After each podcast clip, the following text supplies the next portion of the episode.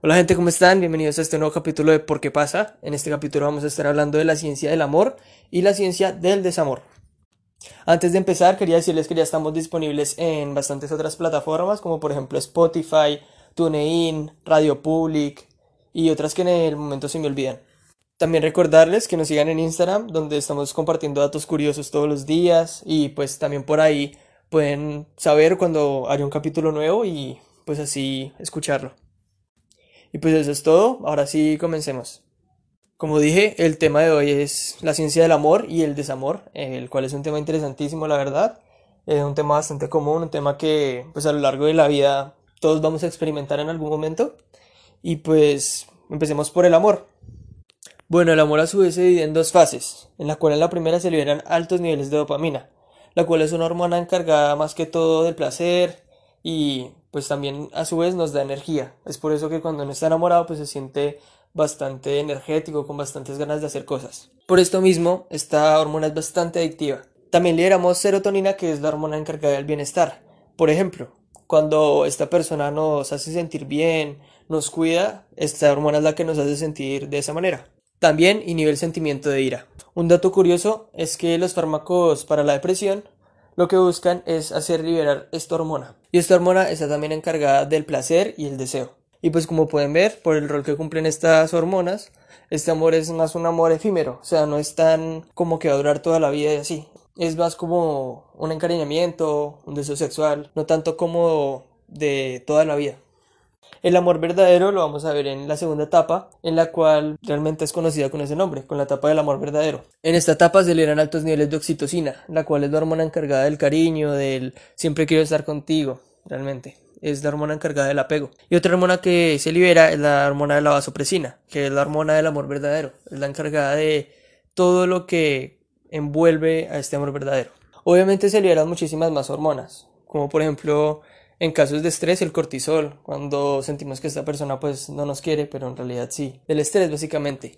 Y otras muchísimas, pero estas son como las más importantes, obviamente. Y algo curioso que pasa es que las otras dos hormonas, las que se dieron en la primera etapa, bajan sus niveles. Entonces, esta hormona que es tan adictiva, llamada pues la dopamina, que ya la vimos en la primera etapa, deja de aparecer tanto en el cuerpo. Entonces puede que pase que uno de los individuos, en busca de esta dopamina que es tan adictiva, busque eh, el amor o buscar esta primera etapa del amor en otra persona para así volver a sentirse así. Todo esto sucede en el cerebro, ya que es él el que procesa toda esta información, todo lo que sucede a nuestro alrededor, también el que procesa las hormonas y el que nos hace sentir de esa manera. En el corazón ya veremos algo que sucede bastante extraño en él, pero ya lo veremos más en la etapa del desamor, cuando todo esto se acaba. Y pues por ahora en el cerebro eh, eh, pues se divide bastantes partes y las que utiliza el amor son el hipotálamo, la corteza prefrontal, la amígdala, el núcleo accumbens y el área tegmental frontal. Y pues ahora sí, vayámonos a lo triste, a, a lo más estresante, lo feo del amor, que pues puede suceder o puede que sea un amor verdadero, pero que pues también tiene que ver con él. Como vimos, el amor es una droga básicamente. por ejemplo, cuando una persona consume cocaína, se libera también altos niveles de dopamina y por eso también eh, la cocaína es tan adictiva. Entonces, pues relacionándolo así, más o menos como con la droga, el desamor es también como si estuviéramos sufriendo una abstinencia. El cerebro busca volver a sentir lo mismo. Por ejemplo, cuando estamos en esta etapa, en el desamor, buscamos bastante los sabores dulces, como por ejemplo el chocolate. Y algo curioso sobre el chocolate es que está cargado de esta hormona llamada oxitocina.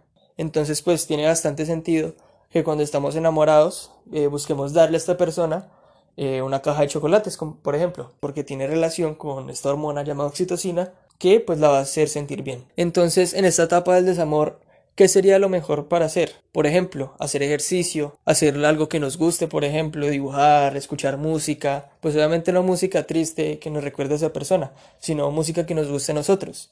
Entonces, ¿qué pasa? ¿Por qué existe esto llamado desamor? Porque nuestro cerebro relaciona este tipo de hormonas, esto que nos hace sentir bien, con esa persona.